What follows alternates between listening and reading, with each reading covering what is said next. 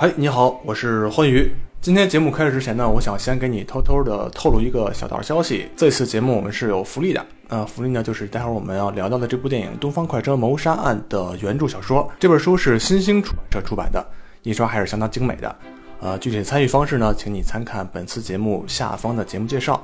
感谢喜马拉雅和新兴出版社为大家送出的这幅福利。那么更要祝你好运，希望你能得到这本非常经典的小说。大家好，我是贾老板。然后今天我们又请到了一个老朋友，老蔡的老朋友小蔡，来跟大家打个招呼。大家好，我是小蔡。呃，今天我们小蔡今天请到了这个小蔡老师，这个是叫小蔡老师吗？还是叫这个哎，就叫小蔡就好。啊？就是咱们奇妙电台以后就是有老蔡，有小蔡，是吧？对 对，以后菜会越来越多，对品种越来越丰富。对然后今天我跟小蔡老师在一个非常暧昧微妙的环境下，跟贾老板一起录这个音，我我相信一定会给小蔡老师留下非常深刻的印象。对对对，在一个激情四射的一个环境里边儿，对对，然后今天我们要聊的这样一个电影，是我们最近非常热门的一个电影《雷神三》啊。这个电影上映之后即将上映的一部电影，就是《东方快车谋杀案我操！你刚才说的话，我以为今天我来错片场，准备的完全不一样》。你进进错进错门了啊。对对对，进错录音棚。对，然后这个片子实际上应该大家都已经挺熟悉的了哈，嗯即使没有看过，应该也知道这个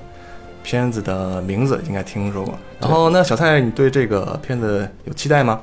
啊，有期待，因为那个阿亚莎克里斯蒂老师，那 这个是我们在就是说看推理的话，一定是绕不过去的这么一个人。对吧，你可以不喜欢整个的这种本科的风格，但是呢，一定要看一些它比较经典的东西，看一些在那个年代最就是在在在推理小说最早的那个年代，大家是怎么创作的。对，因为阿加莎·克里斯蒂被很多的这个推理小说爱好者称为阿婆嘛，她就是个是个老太太，所以，呃，我记得我还记得我在那个大学的时候，然后当时去图书馆借各种书看，然后有的时候借一些闲书，就是阿加莎·克里斯蒂的那个小说，它有一系列的在图书馆里边，那个小说一看就是被人借阅次数特别多，里边那个页都已经让拿手摸的你都摸毛了，然后呢，而且还有人更更贱的，就是在那个小说的扉页上写到这本书的凶手是多少多少页，然后 然后你 太贱了，对你你你看那本书，你不可能不看它剧透。哎，咱们今天要不要剧透？咱们尽量不剧透吧。这个新电影，因为可能还有一些人没有看过，对没有看过小说，没有看过老版的电影。对，这个啊这个片子其实刚开始不剧透。对啊，刚开始的时候其实说的就是，呃，这个片子上来之后是什么样的人啊，各型各呃各各种各样的人，他们在什么环境上，对，在什么环境这都可以说，但是最后这个呃结局，我觉得还是这个悬念留给大家去电影院吧。但是我估计去电影院看的人里边，至少有三分之一到一半的人都已经知道这个结局是什么。对，那那个没看过电影的人很很痛苦，应该是对，看过电影的人更痛苦。那我今天定一个规矩得了，咱们三个人争取 争取都不要剧透，谁剧透的话，谁就到马路上或者在窗口喊我是剧透狗。我们今天可以聊一聊那个《东方快车谋杀案》，嗯，除它之外的其他的一些，比如说推理小说啊、犯罪小说啊，这个就是这个小蔡的这个长项。我们我和欢欢宇，我们两个就洗耳恭听 蔡老师开讲。是，所以我们今天的聊天内容应该会很丰富。嗯，对，然后刚才说到阿阿阿婆，然后阿婆应该是据说啊，是她的书应该是除了圣经和新华字典以外卖的最好的。他一共出了七十七部的长篇小说，然后还有 N 部的短篇小说集。对啊，据说他还用化名，然后就是写了六个爱情小说啊，他就 他就不好意思用阿加莎的名字做的。然后小蔡看过哪些？啊，我看过一些早期的，比如说《无人生还》哦，啊，《捕鼠器》，嗯，然后像咱们的这个东方快车东东方快车谋杀案，然后包包括那个波勒死的那部小说叫《帷幕》哦，啊，然后还有一些七七八八的一些短片吧。嗯，贾他老板呢？的小说，贾老板他的小说据吧，嗯，他的小说已经据说卖了有有二十亿本吧。哎，但是我觉得这个称号就是很很奇怪，几乎所有的这个大牛的这种畅销小说作家都说是，呃，他是除圣经和新华字典以外。还有毛选，你知道吧？就所有人都说是我们是这三个东西数以下的哦第四卖的或者第五卖的这种，就是也也可能没有一个人确切的去统计这个东西到底是个什么排名，但是他的小说确实非常的嗯，风靡吧，风靡一时，而到现在还不断的在被很多影视作品去进行翻拍。刚才小蔡说的那个《无人生还》，好像是不是也也也改编成了影视剧了，也很火。对。对我我以前写过一个公众号的文章，然后大概有七八次重拍，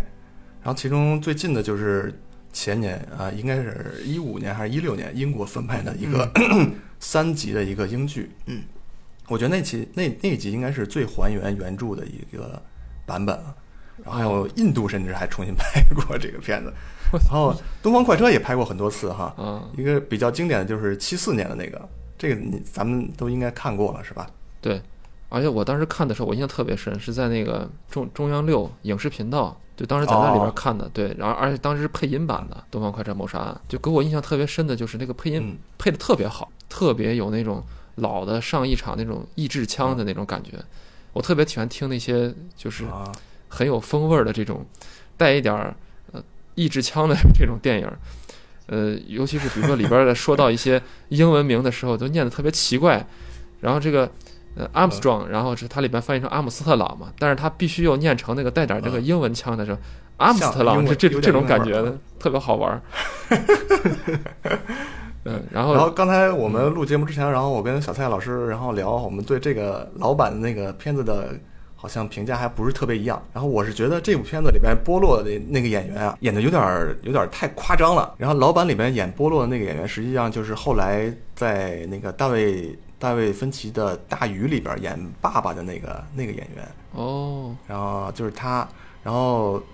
反正我觉得这个角色演的不好，太一惊一乍了。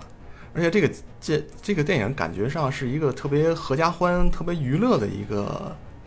结局吧，至少是。然后其实小说里面对这个结局应该是很严肃，甚至带点悲剧色彩。不过被这个电影可能也是因为当时对这种电影的需求吧，它可能是更需大家更想要看到这样一个呃欢乐的一个，甚至有点像卓别林这种这种这种个性的波洛，所以他拍成了这样。不过反正对我是不太，我是对他的这个有点有点质疑。那小蔡觉得这个片子还是不错的，是吧？对对，我觉得这个还是挺挺欢乐，挺带那个以前那个那个我我就我总形容这东西为那就那种劲儿，哎就挺哦挺挺挺带着以前挺古典那种劲儿的一个电影。我觉得他他这个波洛这个演员，包括你说他他的一些表演过猛，嗯可能是他想通过自己的这个形体上的改变来还原那个阿加莎嗯脑中的波洛，因为阿扎莎设设想的波洛是就是像蛋壳一样的男人。对对对，对吧？嗯所以我你看他在里面，就是他那个脑袋和和和和肩膀一直是一种，对他脖子不会动对。对对对对，看上去就像那个蒂姆·波顿的那个嗯蝙蝠侠一样，就迈那个迈克尔·基顿演那个蝙蝠侠一样，他那个头罩不是分体式的，嗯所以他要要动的话，全全身都得转过去，就各各就看着有这种感觉。但是呢，确实是精精致，是就是就特别精致啊。睡觉之前还戴个罩，嗯，对，他胡子还得戴个罩。对对对对，胡子还得戴个罩，然后还要戴上手套嗯，然后换上衣服什么的，就整个人那个特别胀的躺在那儿。嗯我觉得就是从这个造型上和这些细节上，我还就觉得就我觉得挺喜欢的，还是。嗯，然后那个老版的电影里边，然后也有一些大牌的演员哈，至少有肖恩·康纳利，这是我敢肯定的。嗯这是我刚开始看到这个电影的时候，他一出现，我就认定这个人是凶手了。但是他果然 不能剧透。来，贾老板，你来介绍一下这个二零一七版的这个电影的卡斯吧，好像阵容也相当强大。对，二零一七版的这个电影里边，其实，在和老版相比，它都是同样的，因为都是群戏嘛，所以都汇集了一些大牌的这个明星。你像老版里边不是有那个劳伦·白考尔，还有英格里·鲍曼这些一线的，那这里边儿它也有一些一线当红的这种人，比如说像 Johnny Depp，呃，但是这个可惜他这个 这个人物在小说里边儿活不过两个晚上，所以就是在我看了很多人看这个预告片完了之后，在底下评论就说。哎呀，如果让 Johnny Depp 来演这个 Polo 侦探就好了，是吧？他们俩都是有胡子的，而且甚至还有人以为他是这个片子，就是他就是演波洛的。他那海报里边，呃，波洛是站着，他是坐着的，都是那种男一的这种身份，这种量级，所以就会让很多人觉得，我要如果为这个 Johnny Depp 来看这个片子会值不值？但其实里边还有很多非常非常优秀的演员，比如说像这个、嗯。呃 Judy Dench 她演的那个里边的那个公主、呃老太太，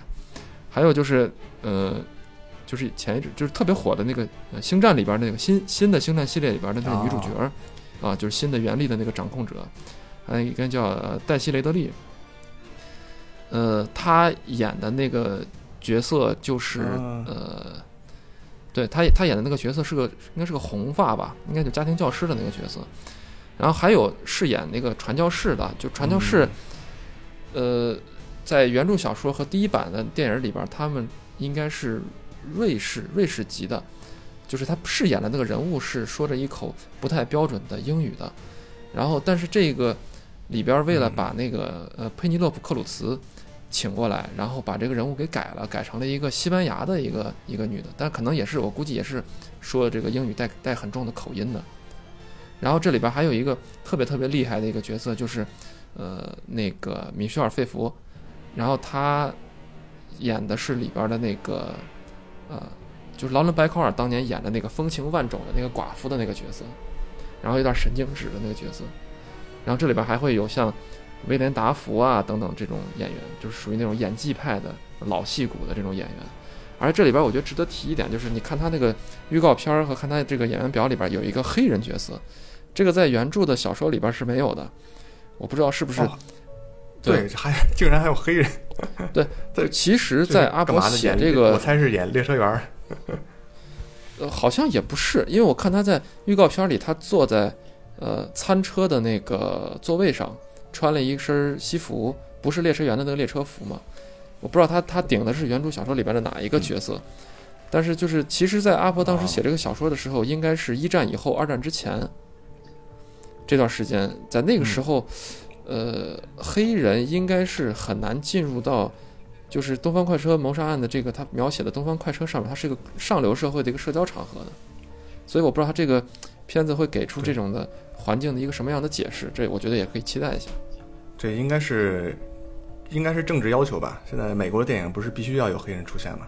那如果真是要政治需要、政治正确需要的话，我觉得那这个有点太可惜了。他害怕出现一个让大家觉得你这个电影是个纯白的阵容，所以非硬硬安排一个黑人角色进去。对其实我觉得就是在老版的电影，我个人觉得哈，那些演员的塑造还是有缺陷的。然后，所以对于这个新版的这个卡斯的他们这些表现，其实还是很值得期待的。然后新拍的这个片子导演你了解吗？这导演是肯尼斯·布拉纳，就是他是一个呃又能导演又能演，然后又能编的这么一个人，就属于那种全才型的这种人。他呃是这个原来是莎翁剧的这个演员和导导演，哦就是演舞台剧的。呃，然后他后来还导演了，你比如像《雷神》，《雷神》就是他导演的，就有点那种太空啊，史诗歌剧的那种感觉嘛。然后还还有那个漫威，的那个雷神吗？对对对对对，啊、还有那个哦迪士尼大卖的那个灰姑娘嘛，灰姑娘也是他导演的，哦哦，对，所以挺牛逼的。他在这个片子里边他自己出演了吗？他就演波洛呀，他就是自导自演嘛，又是导演，啊，同时就是就是他。对，哦所以所以你从预告片上你根本看不哦出来是他本人，就是你看他本人，他本人其实是长得特别的英俊，这个潇洒的，嗯，然后又是那种呃肌肉很好的，但是他在那个片子里边儿，你看他也就是那种小老头儿嘛。再一个，他在造型上，在口音上，他口音是有那种带点法语腔的这种英语，嗯，就是那个波洛的原著小说里边儿比利时人嘛，他就是呃说话是带口音的，他这里边也是带口音的。然后那个胡子据说都是请了专门的设计人员设计了，大概好很非常非常长时间，几个月的时间，让这个胡子定型。然后胡子，对 他那他的胡子是专门留出来的还是做的道具道具道具，嗯啊？嗯，所以就说这个他为了演这个下了非常大的功夫，专门去嗯找了一个老师去纠正他的口音嘛，也下了非常大的功夫。你基本上你第一眼看上去，你就不会不会觉得我操这是肯尼斯·布拉纳，然后觉得好像离他的原来这个形象差得很远。对，这个片子里边儿，这个小说里边儿，好像口音跟这个破案还是很重要的一条线索，是吧？对对，就是根据这个语言啊，还有，哎，不能剧透啊。好，我们就到到这儿就说 就说到这儿了。对，所以就是我我建议大家还是去听听这个原因，就是看看英文原版的，嗯因为虽然这回这个国内这个片子上映都是，呃，配音阵容也也还可以吧，王千源呀什么这些人，俞飞鸿好像也配音了。嗯，对但是因为这个片子里边它有一些线索是或者人物性格是和口音是有关系的，所以如果你看中文配音的话就很奇怪。我原来小的时候看就第一回看那个中央六放的译制版的《东方快车谋杀案》嗯老版的，有的东西我就看不懂。然后后来我去看了原版的，看了字幕，听他说那个话，我才明白哦，原来是这个意思。所以这个也没办法，这个故事本身是和不同的国籍、不同的阶级人的口音是有关系的。对，你说用用用用中国话怎么说模仿一个带法语味儿的英语？对啊，对，就除除除除非这个说话有山东味儿或者是河南味儿，对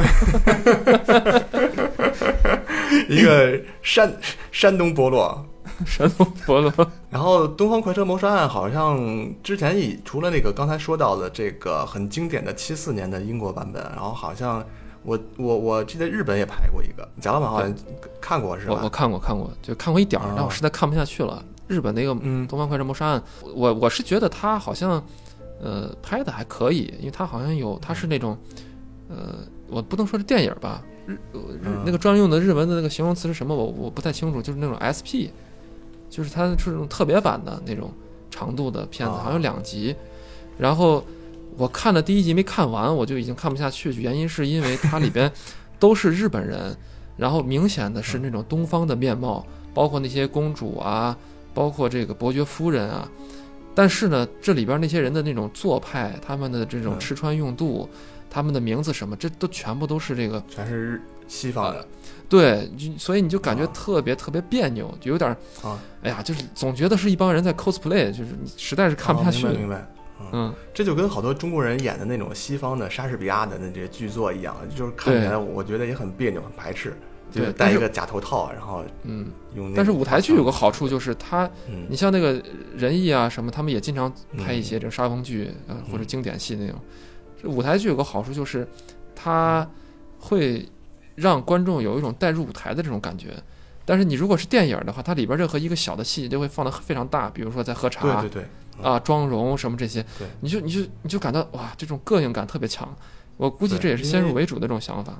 对对对，因为电影它毕竟是尽量还原真实嘛，所以你跟真实如果出现这种偏差的话，就会让人有排斥，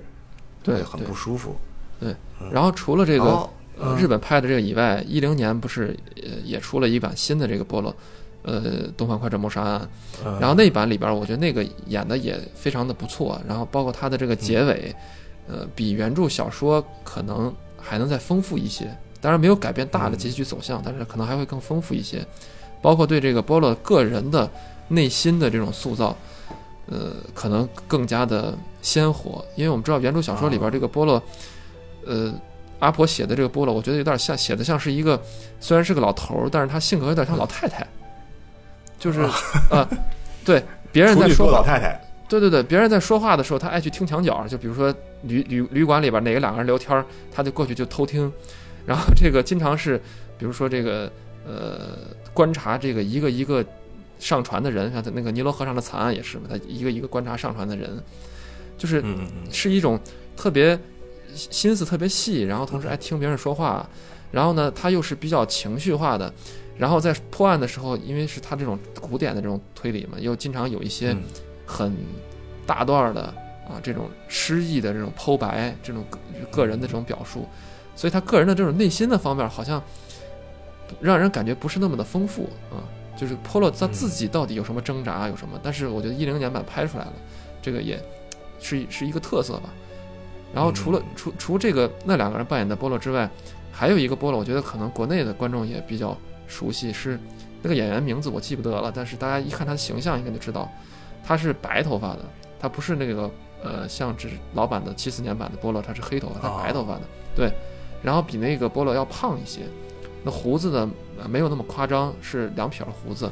然后那个波洛拍了，我看他演过呃尼罗河上的惨案，然后还有这个阳光下的罪恶，嗯。呃，对，尤其是尼罗河上惨案里边，当时我记得这个片子在国内还引起了非常大的这个反响，应该也是上亿一制的，嗯，他这种波洛的设计，我觉得可能啊、呃就是阿婆的这个设计，可能也跟他这个推理有关。就是它非得是一定要让这个波洛的功能化更强一点，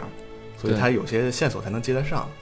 对，呃，我记我记得我看过一个阿婆的一个，就是在反正在豆瓣上评分应该是最低的一个一个小说，叫《四魔头》，小蔡我不知道你看过没有？我没看过。他那个感觉就是，确实确实不太好看，就是没有他几之前的那些非常经典的著作那么那么那么那么那么，就设计那么精巧。嗯啊，我我我我很好奇，你为什么会找一个评分最低的小说看呢？就是因为因为我觉得它的名字特别酷，叫四魔头，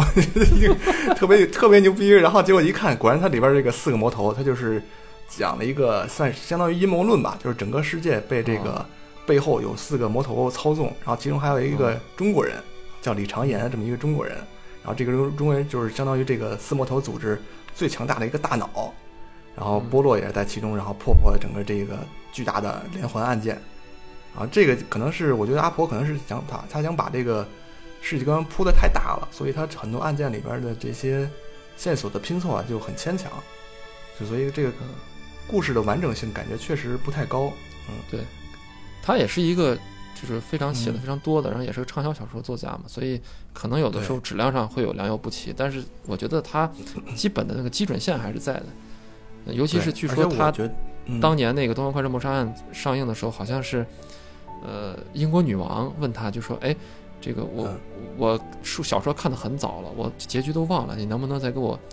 这个把结局说一下？” 然后那个阿婆就给他说：“说是对不起，女王陛下，我也忘了。”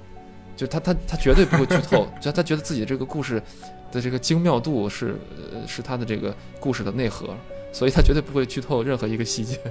不是，我觉得这女王也够够挑刺儿的，这 这故意找茬吗？这不是？故意找茬。哪有这样说话？哪有这么跟人说话的？嗯你刚才说那个四魔头，我一嗯听什么嗯，四个魔头，我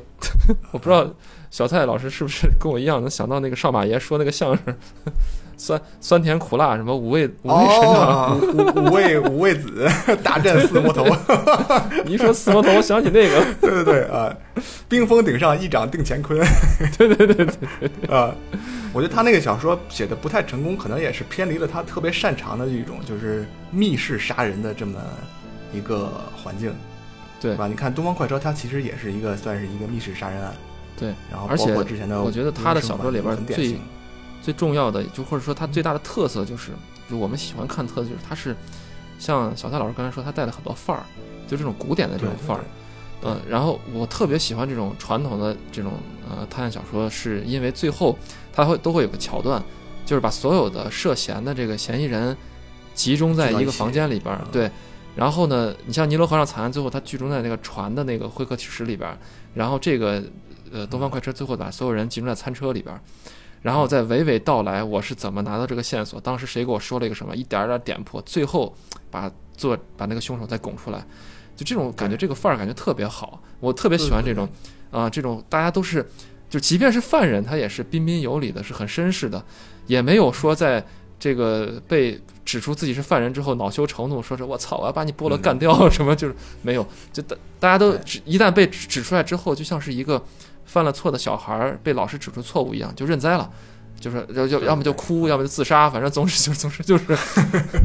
就是选择这种很体面的这种结局，而且它里边大部分的东西都发生在一些呃，就是刚才这个欢愉所说的这个封闭场景，要么就是一个呃列车上，要么就是船上，要么就在一个旅店里边、旅馆里边，就它是相对来说一个独立的这么一个场合。对，嗯，所以它的这些推理啊什么的才能得以比较顺利的进行下去。对，然后阿婆她应该是密室杀人的开创者吧，包括就是从她以后，然后之后有很多的呃作品都在模仿她。都我觉得我我提一个最明显的啊，柯南是不嗯是？柯南应该是最最典型的这种密室杀人，然后侦破的这么一个过程。然后他最后也是把人聚到一起，然后对自己躲在毛利小五郎身后，然后开始就是重现这个杀人的案案场对案案案这个现场。对嗯，就重现这个过程确实是，确实是让雷老板，呃，贾老板，雷人的贾老板说那种最过瘾的那那个那个环节。对然后而且这个小五郎脖子后面应该都被戳戳烂了，是吧？每次都中针。对，所以这种把大家坐在一起一块儿去梳理这个线索的过程，其实就是给呃读者去解答你在阅读的过程中你的一些疑问，你的疑问可能里边，而他这里边还经常会安排一些助手，要么就是这个侦探的好朋友啊，要么就是一个医生啊，就帮他验尸的医生等等。然后在这个过程中，他会通过这些助手的嘴，然后来问出一些嗯你可能你也好奇的话题。然后，嗯然后波乐这时候就就就特别讨厌的就是，我们先不说这个，或者说你先不要着急，就要非要死活把这个东西先留到最后。对，先留个扣儿，然后最后你一定要看到结局才哦，才恍然大悟，也是挺好玩的一个阅读体验。呃，我觉得安跑很难得的一点就是他的小说里边没有那种呃特别简单弱智的那种犯罪，所有的罪犯他都是我觉得是值得理解和同情的吧，应该是对吧？他其实，在每个小说的最后，其实都对这种人性的善恶做了很嗯深刻的探讨、啊，就比如说东方快车。不是，那具体探讨了哪些方面？这个观众呃看完这个电影以后就知道了。对，呃，它里边这些思索，我觉得其实是带有悲剧性的，就他也没有，呃，他也没有说这个杀人的行为是对的，包括尼罗河上惨案啊等等，他也没说杀人的行为就是对的，只是说你杀人这个东西本身是错的，但是你杀的这个人的这个动机是有情可原的，对，啊这动机本身是有情可原的，只是你这个行为你要付出代价，你是错的。然后最后这个结局就相当于是一个，呃，很悲剧的、很可怜的一个人，通过杀或者是被杀，然后来寻求一种解脱。有的时候他嗯这个小说里边的这个结局让人感到。都是啊，好可怜，被杀的人也可怜，杀人的人也可怜，就是 大家都挺可怜的，嗯，对，呃，除了阿婆的这种很典型的推理小说以外，然后，呃，我看那个谁，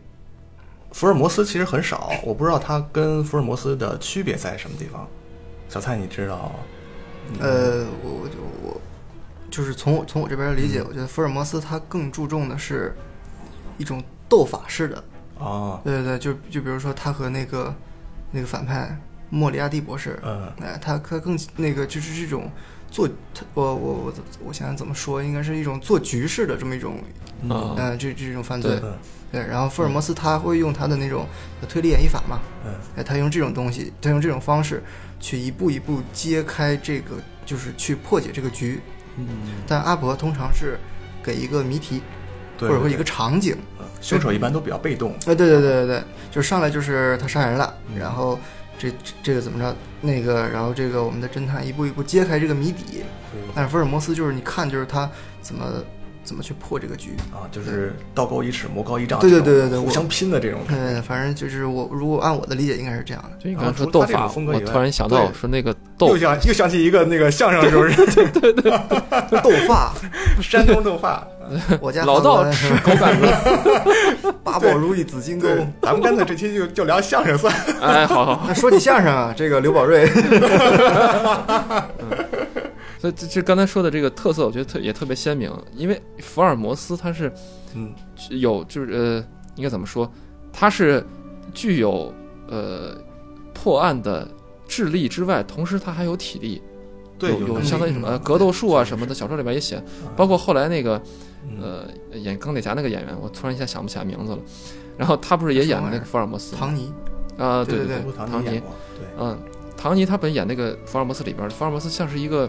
就是格斗术极其高的一个，而他格斗里边他也是运用一些推理，比如我先攻击你哪块儿，然后后攻击哪块儿，嗯你人就死。就他是具有这种和敌人进行缠斗、追击、破案这种破局的这种能力的。但是你说像波洛这种，他只适合在有人保护的情况下，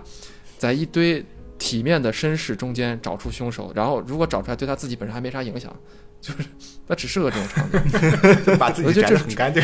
对对对，这这这是一个和这个侦探本身人物塑造是有关系的。所以这么一说，那个福尔摩斯还挺像个硬汉。对 小蔡应该很喜欢这种硬汉角色的小说。哎，对对对，我觉得硬硬汉派它更贴近于我们的现实生活。对，嗯他的主角通常是一个一个侦探，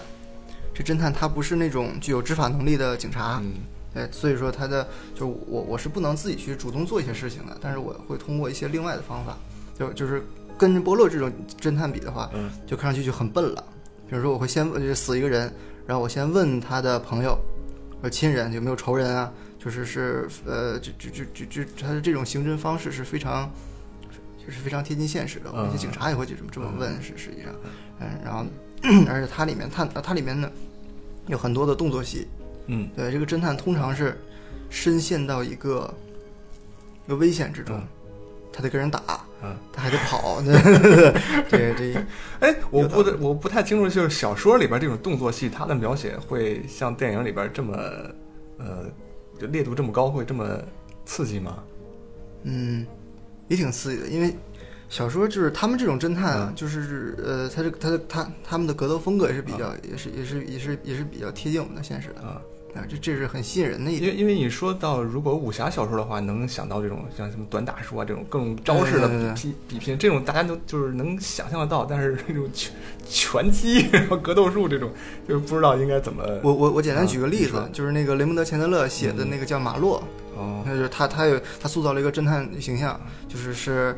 就是在英汉里很有英汉派小说里很有名的。嗯这个人是怎么打呢？这个人他虽然跟人动手没怎么赢过，他跟人动，他跟人他跟人动手，就是说这个动手之前，说这个人，我我先分析这人那个他体貌都是什么样的，然后他可能会善出右拳，那一会儿我要先这么避，然后我再击他的哪儿。就是先给你分析一下，然后好啊动手，然后输了，输了，这样一顿揍，揍完之后说不行不行，那个我我我还要寻求下一种方法，我要我制住他，我我是跑啊，我是干嘛的，我是就是，但是他写的呢，就是你看上去会会很有一种现实的血腥感，现实的写对对对，会有一种击打感，因为武侠小说通常就看上去像是那种飘逸。对对对神仙打架似的，就这样，啊。但是我们这个这这就是这个这个这个侦探小说里通常就拳拳到肉的，我们说一般这么形容，啊我觉得挺好看的。小蔡给我们推荐几本这种这种短打书吧，短打书啊，那个《雍正剑侠图》老外写的，老外写的有啥？老外写的短打书，嗯呃，呃，一个是马洛系列，我觉得值得读一下，包括什么最最漫长的告别，这都是非常有名的。而且马马马洛系列是雷蒙德·钱德勒他在好莱坞的鼎盛时期，马马洛马洛系列是可以让好莱坞的男演员以扮演为荣的，哦那就是我能请你来扮演马洛。是我啊，这是我的一个荣耀啊！这这这么这么牛逼的角色是吧？可以让我来演，这个我觉得是值得看一下的。嗯然后还有，呃，劳伦斯·布洛克先生写的一系列叫马修系列。嗯。马修跟马洛虽然都姓马，但是马修跟人动手就是就他基本上都是会赢的。哦，马修一般都是在喝醉的状态下，嗯，对对对，他们都是马字辈儿的嗯，这个老马家。对，马氏相声，哎对对，然后这个这个这个这个马修呢，他跟人动手，首先他是会赢。二一个呢是马修整个的系列，马修的这个整个故事发生在纽约，嗯，马洛的系列发生在好莱坞，哦，哎，发生在好莱坞。那个，然后那个东一西，对对对，然后马修的故事在纽约，他有大量纽约街头的真实的描写。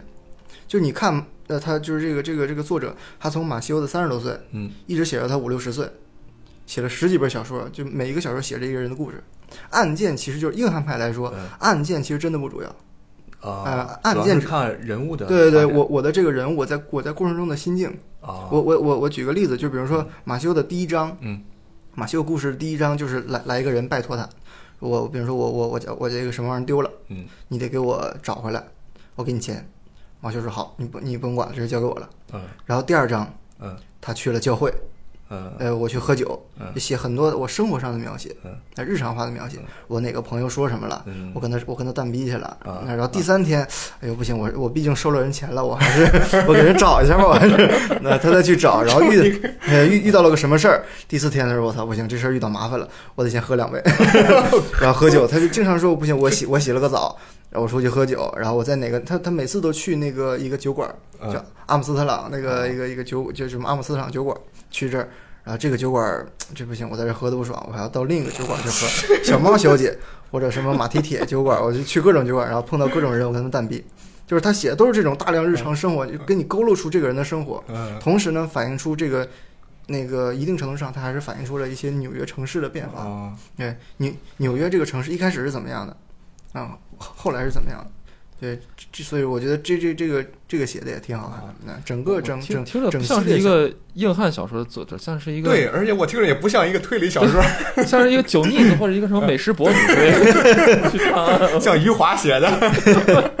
真的，我我我是觉得可以这么理解，因为硬汉小说它首先它是基于现实的，嗯那啊那现实生现实中的生活，每个人都有我这工作干累了，我歇会儿，对吧？嗯它实际上描写的就是生活，嗯这也是你非常会给人代入感的感觉。你看了他的一系列小说之后，你会想，我我也想认识这样一个人。嗯对我，我们俩一块儿每每每每周都去固定的酒吧嗯，去聊一些话题。对比如他有一个朋友是一个杀人犯，嗯但是后来已经那个把底子洗干净了，已经。嗯然后那那个杀人犯他开了一个酒吧，嗯然后这个马修每天他每天半夜去，嗯，就看人家打烊了，他去酒吧，他们俩会聊到早上，会会就是聊天喝酒嗯一宿。第二天早上呢，这个杀人犯会穿上他爸的围裙，他爸是杀猪的，哦那屠夫，那个屠户穿上他爸的围裙，两个人一块儿去教堂做弥撒。哦嗯，对，这这是一种日常行为，啊就是固定的。你看我来了啊，聊吧，聊完之后走吧，做弥撒去吧，就是这种。哦哎，我我觉得这这种生活的质感是非常好看的。啊，嗯你你这样说确实还是像比如像波洛、像福尔摩斯这种，就是就是技能特别高，然后智商嗯就完全超过人的想象，嗯 然后就是一个完全一个开挂的人，就是感觉的是就是你你静静的看着你装逼，然后跟我没啥关系啊。而马修呢，就是或者说这种侦那个硬汉派侦探，他更像是就是你认识的或者你知道的某个啊，潦倒的传奇。我觉得这嗯这个这个是非常非常吸引人的，特别是吸引我这种油腻的中年。啊，一点儿不油腻，一点都是油腻的中年，对对对，我觉得还挺好的。就是包括这个马修，他说那个就刚才贾老板说的，他是一个酒鬼。嗯他在整个系列的后后半程嗯就开始讲他怎么戒酒。哦对我一定要对抗我的酒瘾，嗯，然后也离婚了，也干嘛的，特别落魄，住住在一个破一个破公寓里，呃。每天还想着我是喝是不喝呀，就是这种感觉。哎你这么一说，好像给我感觉就是现在好多国内的一些这种侦探剧，因为也很火嘛，好多主角都是有点借鉴这种这种主角的塑造吧，嗯嗯就是一个很牛逼的人，但是他自己又带着很强烈的自身的缺陷和一些啊对对对，包括人格的缺点。就前期爱奇艺的那个《无证之罪》，啊。那里边的那个什么颜良是叫，嗯对吧？他他他他他就带有一种这种感觉秦昊演的那个头发是蓬乱的，对对对，穿个破夹克，对，然后在东北的那种大街小巷里面溜达来溜达去的，对吧？他这这个这个《无个看上去证之罪》，我没看过。这个《无证之罪》和这个前一部前一阶段阶段挺火的《白夜追凶》，哪个白夜追凶更好？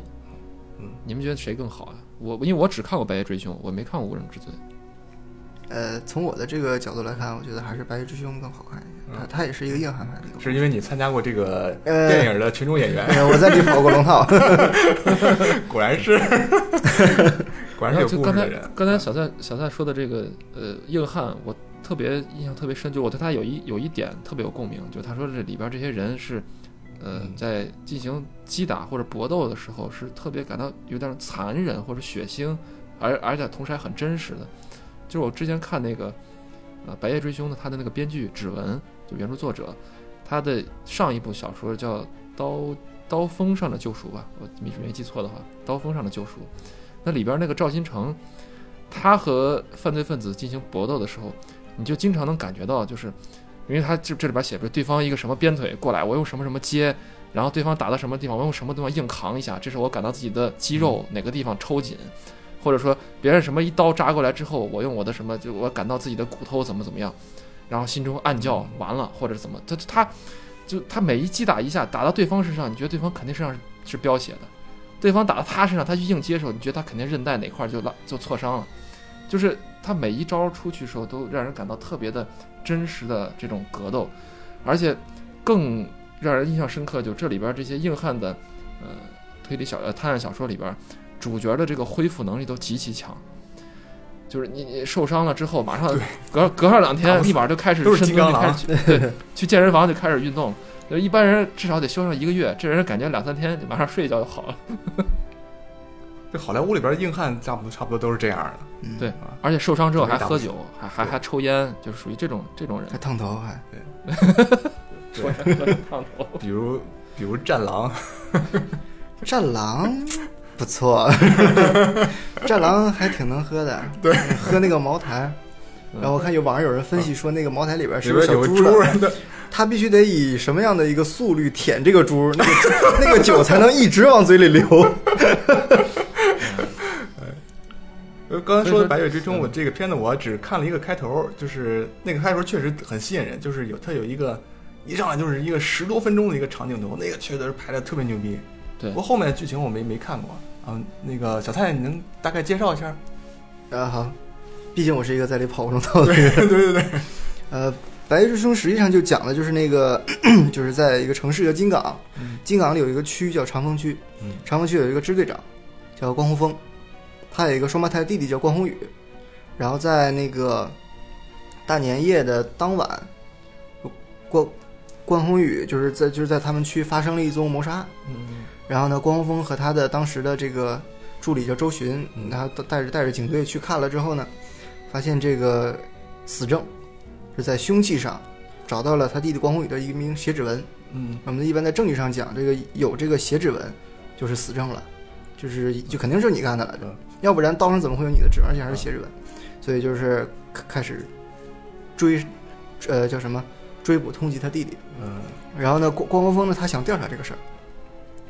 但是他不能调查，因为这个你得避嫌，嗯。你是支队长，你不能调查你弟弟的事儿，所以关国峰直接就不干了，就直接从这个警局，那我那我辞职。嗯关国峰实际上他有一个自己一个伎俩，因为他想着自己离职之后呢，这个他们支队什么副支队长刘长勇啊，包括这个周巡，他们都不能破案，啊。那都是那种行动派，就是在破案上实际上是这个这个技技能树的技能点儿是是是其实很少的。然后关宏峰想是周巡肯定会请自己回来作为编外的顾问，那这样呢，我成了一个顾问，我又不是你支队的人，不是公安系统的人，我就可以去借机会去调查我弟的案子。嗯，然后呢，那关宏峰他自己又有个毛病，就是他在以前在执行任务的时候，他脸他他脸上中了一刀，他有了这个黑夜的恐惧症。嗯就感光性癫痫的逆反应，在剧里说的是。你感光性癫痫就是看见光之后就会抽搐什么的，它是逆反应，所以它是，它它是那个在黑暗中他就不行，啊。那叫黑暗恐惧症，这个也算一种什么创伤后应激障碍吧，他不能出来。这时候呢，他想了一个办法，就是他找了他他他弟弟了，也到藏在他们家嗯。一直，就想了个办法，说他弟弟说这样，我我我我我打扮成跟你一样，然后咱俩共用你的身份，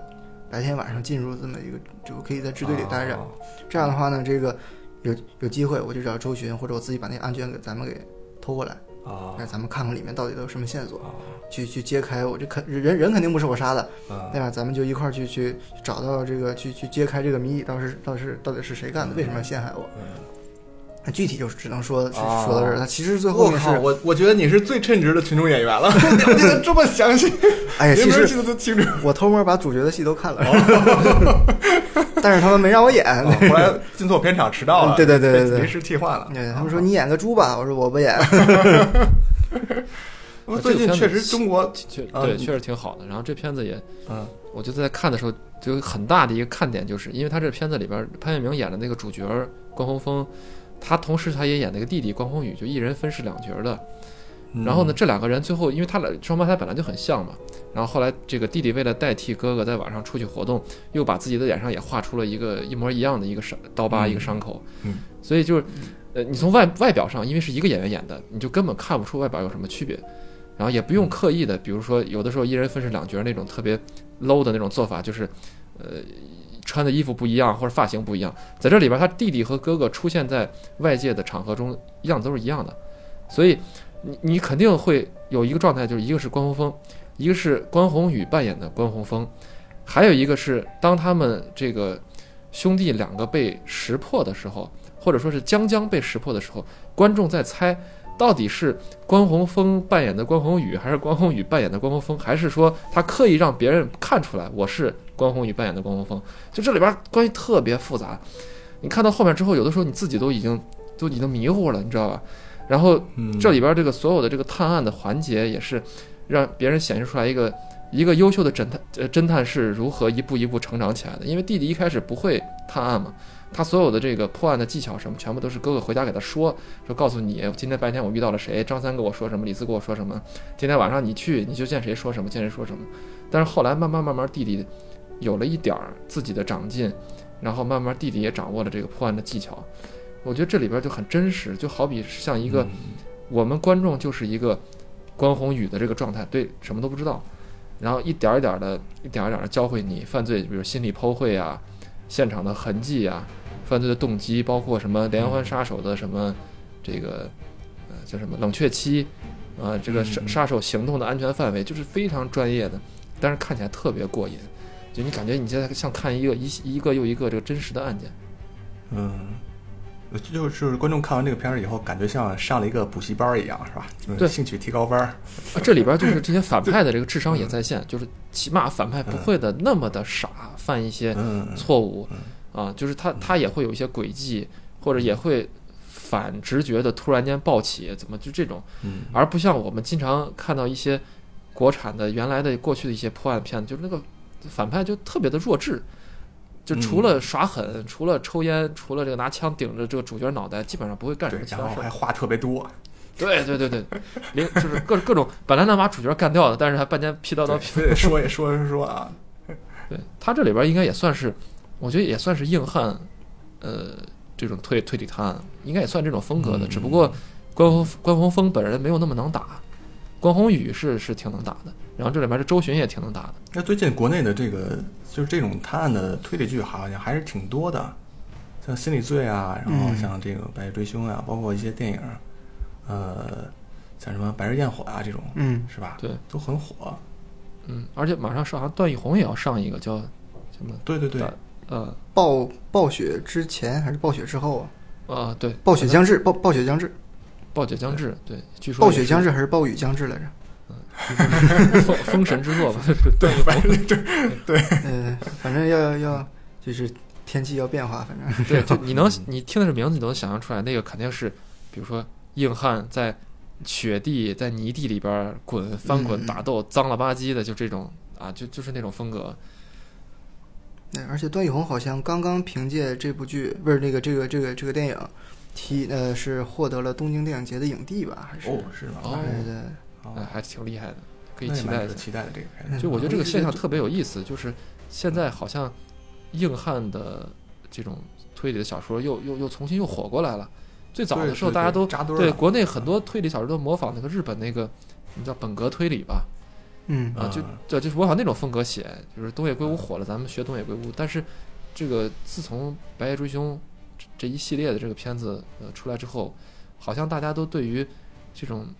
硬汉的这种期待重新又回归了。我不知道这个小蔡是怎么看这个事儿的，是为什么？这是一种循环吗？还是怎么样？我觉得硬汉的这个就是硬汉风格的这种嗯破案剧，它它代表了一种类型的融合。嗯，对对对，我觉得这个市场未来永远都是类型融合的天下，就不光是这个我有探案，嗯我还有动作戏，嗯，然后呢，硬汉通常又又都有女朋友啊什么的，啊长得还帅。啊，对对对对对，就是 实际上银幕形象实际上就是观众的偶像，嗯，对，他的哦本质应该是观众的偶像。那有这么一个人呢，又能打，然后思维缜密，又有嗯。又有姑娘喜欢，这种就是很符合，呃，这个这个一个一个偶像的嗯。各项素质，我觉得是这样。而且他就是你可以你你你其实可以拿他当武侠片儿看，哦，对吧？因为你像陆小凤实际上也是破案的，对对对，对吧？嗯就是嗯对，所以我觉得这个类型的融合，它会一定程度上增加这个戏的受关注的程度。嗯，对对，其实《白夜追凶也》也有也有很多，也不光都是男性观众看。你说什么破案啊、打呀，都是男性观众看。就很多女性观众，她看的实际上比男的还要认真。嗯为什么呢？我看了很多评论，就是说，那个有有的女观众就说：“哎，我就爱看这个兄弟俩斗嘴，嗯，对吧？我就爱看这个关宏宇或者关宏峰跟周迅他们在那块儿那个拿白眼翻周迅，或者我就爱看这韩冰他怎么着的，啊赵新成这这两个人。哎，所以就是那嗯，他整个这个序还是多元素。嗯，对，多看来也是元素的话，组组 CP 嘛，是吧？最近对对对对对，他就是它它它它有这种天然的优势在这儿。嗯对，也是因为他和这个现实生活的场景离得比较近，所以大家在看的时候更有代入感，就比你看那些过去的老的，比如说阿加莎阿加莎克里斯蒂，很多东西看大家觉得隔一层。可能有的人像我一样喜欢这种隔一层东西，觉得它是美，但是也有的人很多人觉得它缺乏代入感。比如说波了这个人设就在里边儿就让人觉得，就不是让你会觉得你想成为他，而你只是在看他在破案。而这里边儿很多硬汉的推理的这个呃探案的小说里边儿，你就觉得哇，我要是赵新成我就好了，或者我要是韩冰我就牛逼了，什么就只有这种思想。是不是也是因为小鲜肉把这个市场过度消费了？大家希望看到一种就是更强悍一点儿的、更有男人味儿的这种角色，对，让鹿晗来演这么一个角色，演个菠萝啊什么的。嗯，我我发现我们电台对这个鹿晗特别的这个不礼貌，我们道歉啊。这个在在 《银翼杀手》的时候就我们还是好朋友，所以才敢这样砸挂他。鹿晗也不错，对 太虚假了，你这话说的。我前段时间在微博上看了有个人的嗯。分析，说鹿晗和那个女他那个那个那个那个女朋友啊，啊，他们俩在一起之后，他的这个辈分就要比郭德纲还要高。哦，真的假的所以我们？这个话题最终要回到相声圈里边。因为他的那个女朋友好，对他的那个女朋友在曲，就是那个女朋友的家世啊在曲艺圈里好像是是非常高的。哦，哎我也是看那个人分析，我也不懂这个东西。这太酷了！回头咱们咱们仨，我觉得在一起专门聊一期相声，挺有。意思的。相声里边其实也有好多这种推理过程。对呃，除了像刚才咱们说的这个硬汉这种呃推理的小说以外，还有比如说刚才咱们提到的这个日本的这种本格推理，嗯，这本格推理就我不知道你们怎么看，就我有的时候我觉得看上去有点腻。呃，比如主要你先你先解释一下这个本格这个概念我觉得这个让让小蔡解释吧。对我我对这个啊，概念理解还不是很清楚。嗯，我对本格的理解应该就是注重谜题，嗯就是怎么揭开的谜题，谜题和怎么揭开的谜题，嗯。我觉得是它是是它着着重表现的两个点。嗯，那就像柯南和金田一这种，就是应该算是比较典型的对对对，这就是典型的本格，我觉得。那像东野圭吾这种东野圭吾应该就是类型的融合，啊。对，我们之前说的，你看他的他的《白夜行》就很很有名的作品，《白夜行》里面带有很就白白夜行里的犯罪风格是有一些社会派的，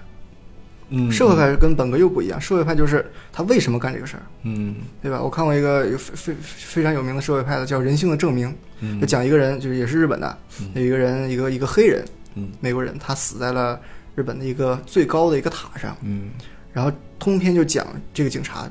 就那警察那名儿我都没记住，就嗯讲这、这警察和他的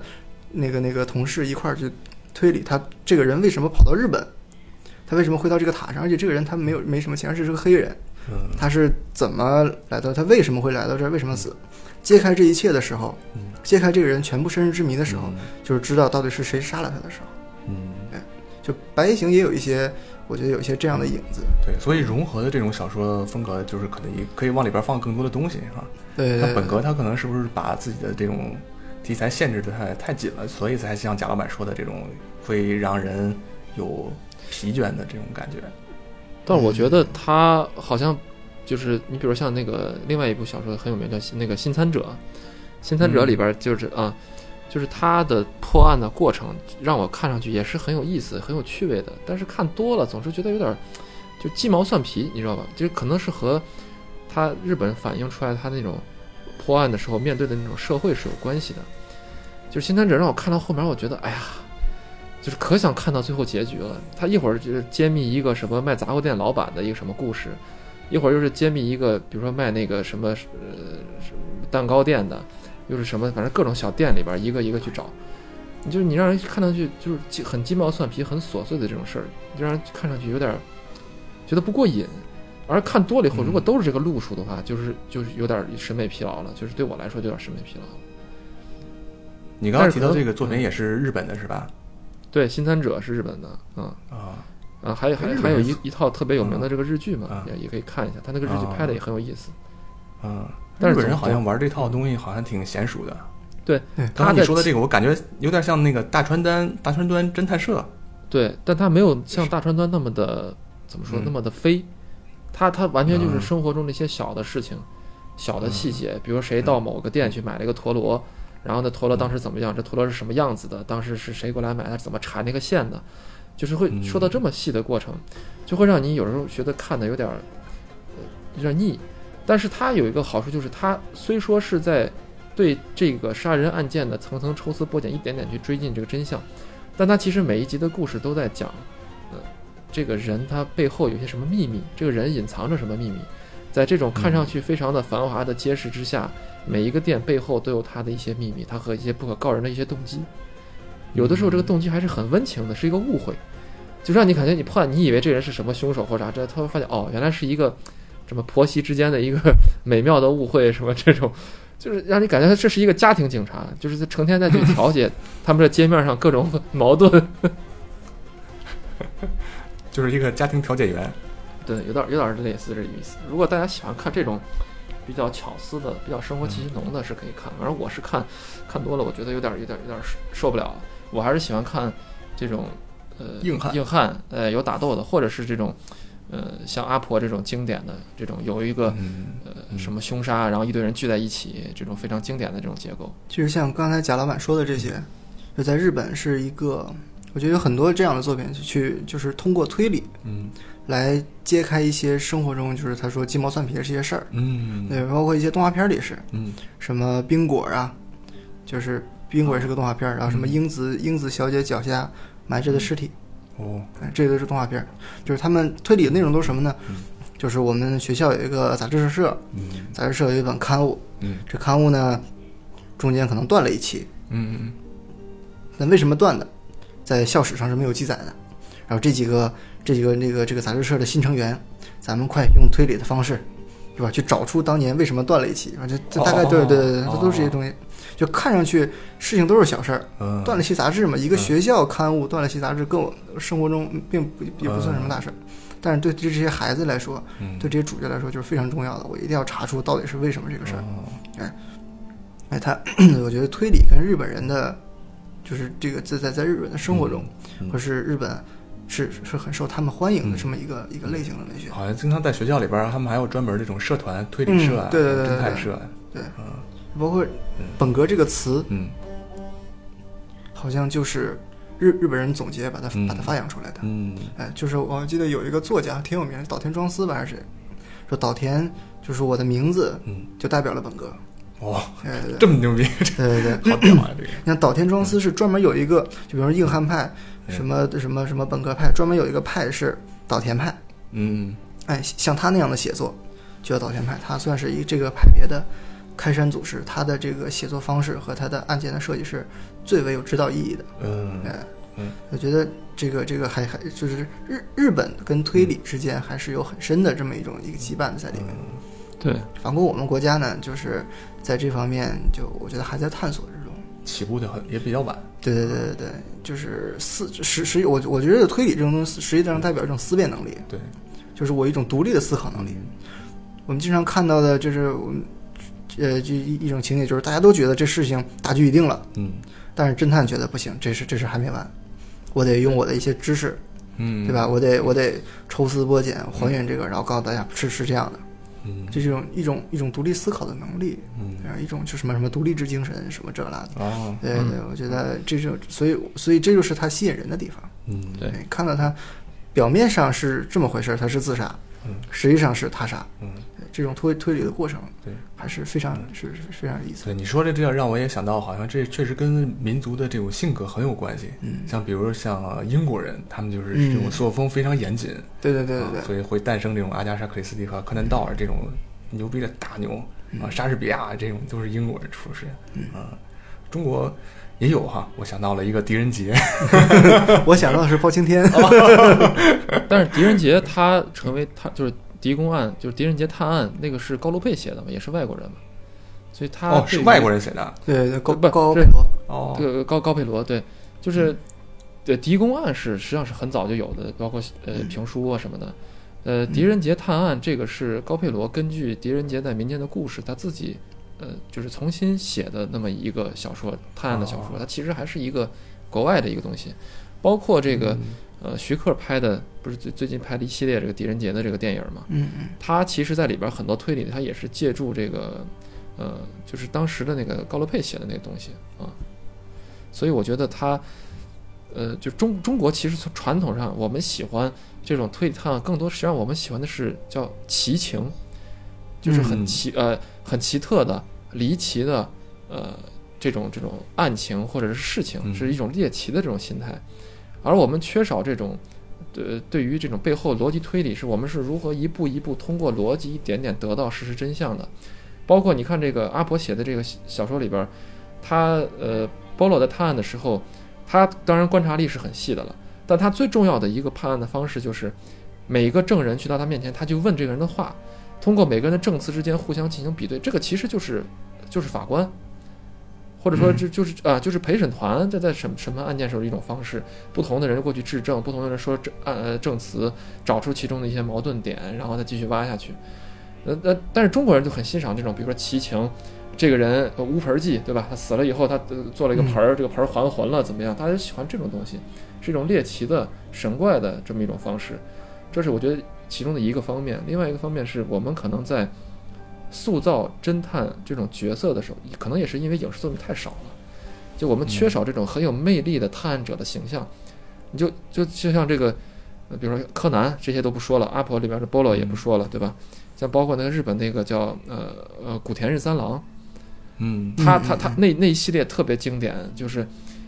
包括他的这个演员，他一出来之后，我每我现在每次看到他演的照片，我说哎，这不就是那个 古田任三郎？就他缺少这种很有魅力的。探案的人物的这种角色的塑造，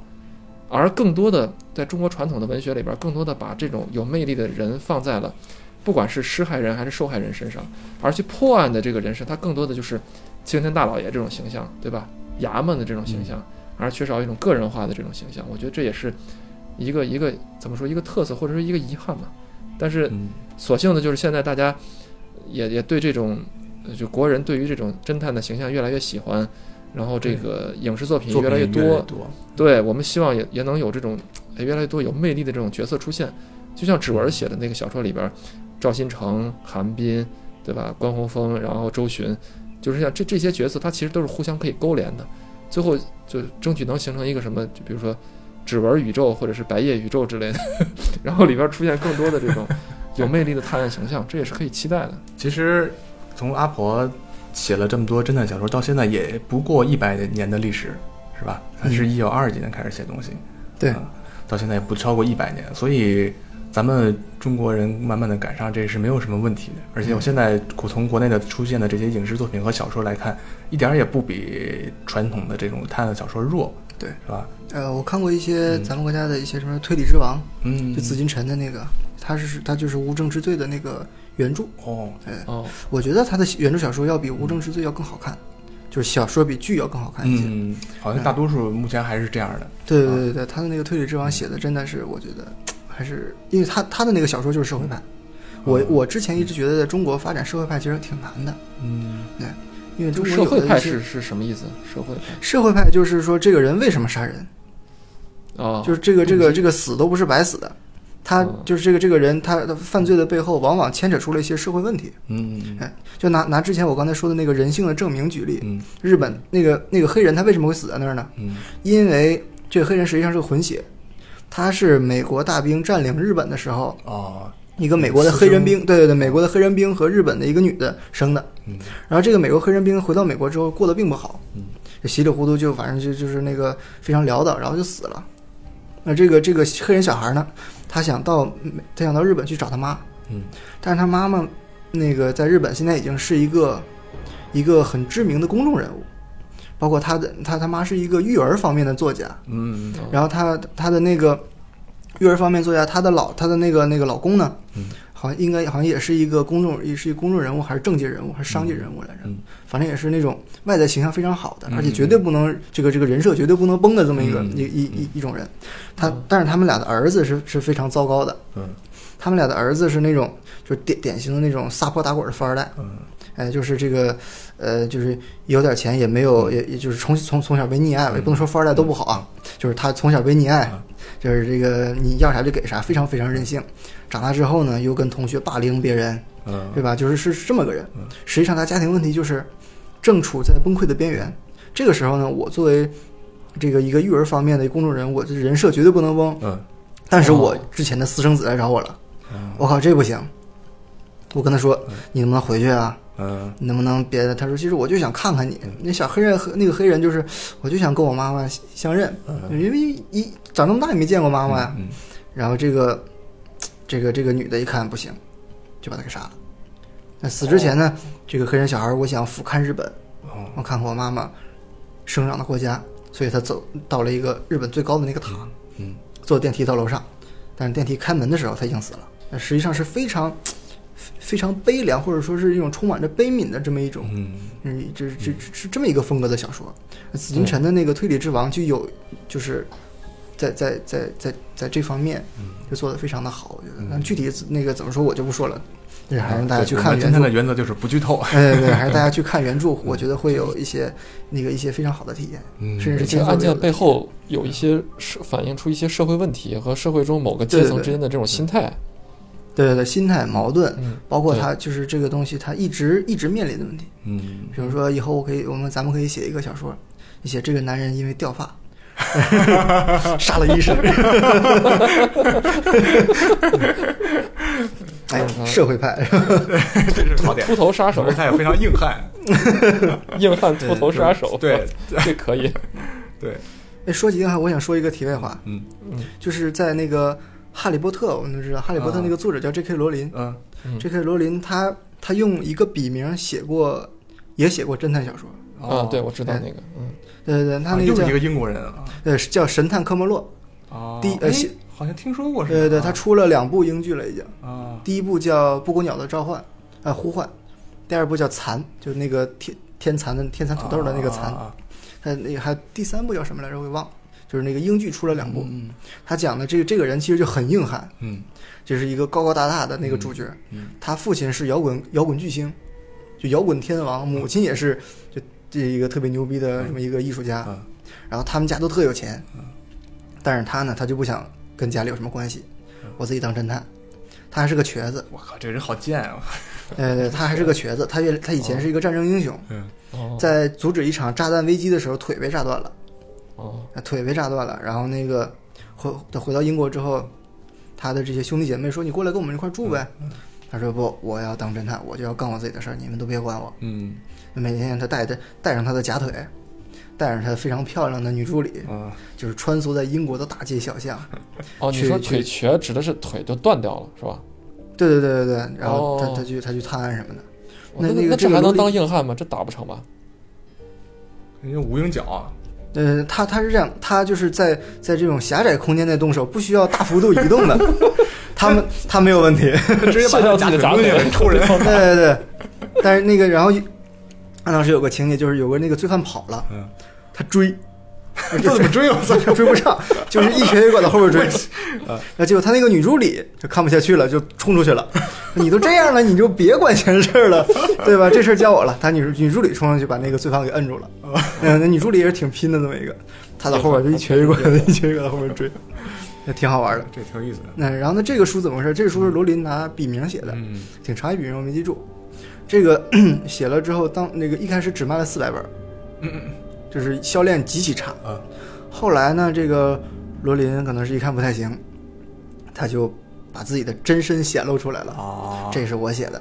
立马就成了榜首了，你知道吗？他给自己写个序就行了。对对对对，他就他就昭告天下说这其实是我写的，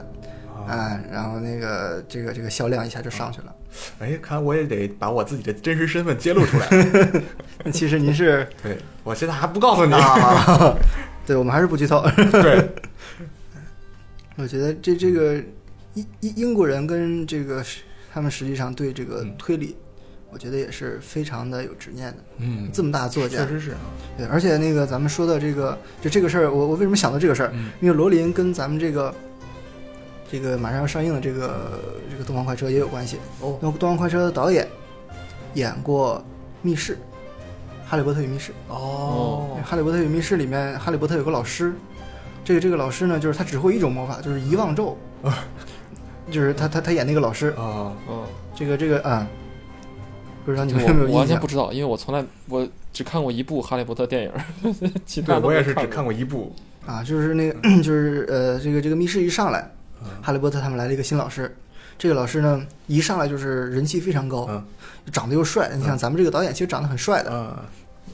然后那个金黄色的头发又是英国人，然后那个头发都背过去，给大家签签名啊，发发新书啊，啊。然后一群人说啊，这个你好帅，你给我们签个名吧，你是我们的偶像，就是属于那种超超牛逼的公知似的那种感觉似的，就是公知网红似的。然后这个这个这个这个他的这个这个就这个人是他的老师，实际上他什么本事都没有，他只会遗忘咒，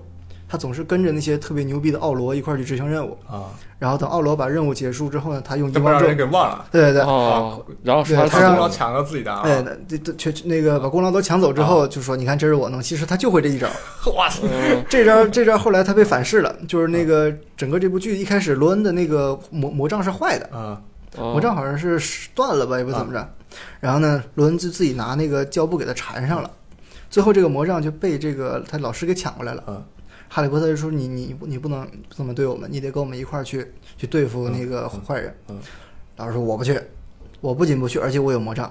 嗯，我把你们我让你们遗忘遗忘掉我是一个胆小的人嗯。结果他一一施魔咒，就罗恩那个魔杖是坏的，就把反噬了。啊，这大哥对他就忘了自己是谁了，啊，坐在那儿，哎，你好，咱们这是干嘛呢？就这种感觉。对，那那个他演的还挺好的，就是那种，呃，这个这个这个就比较虚荣啊，这那他那个劲儿拿的。所以所以嗯《哈利波特其实里边也有很多类似于探案的这种这种情节，就感觉很像，对对对。魔法探案是吧？有点这个，嗯，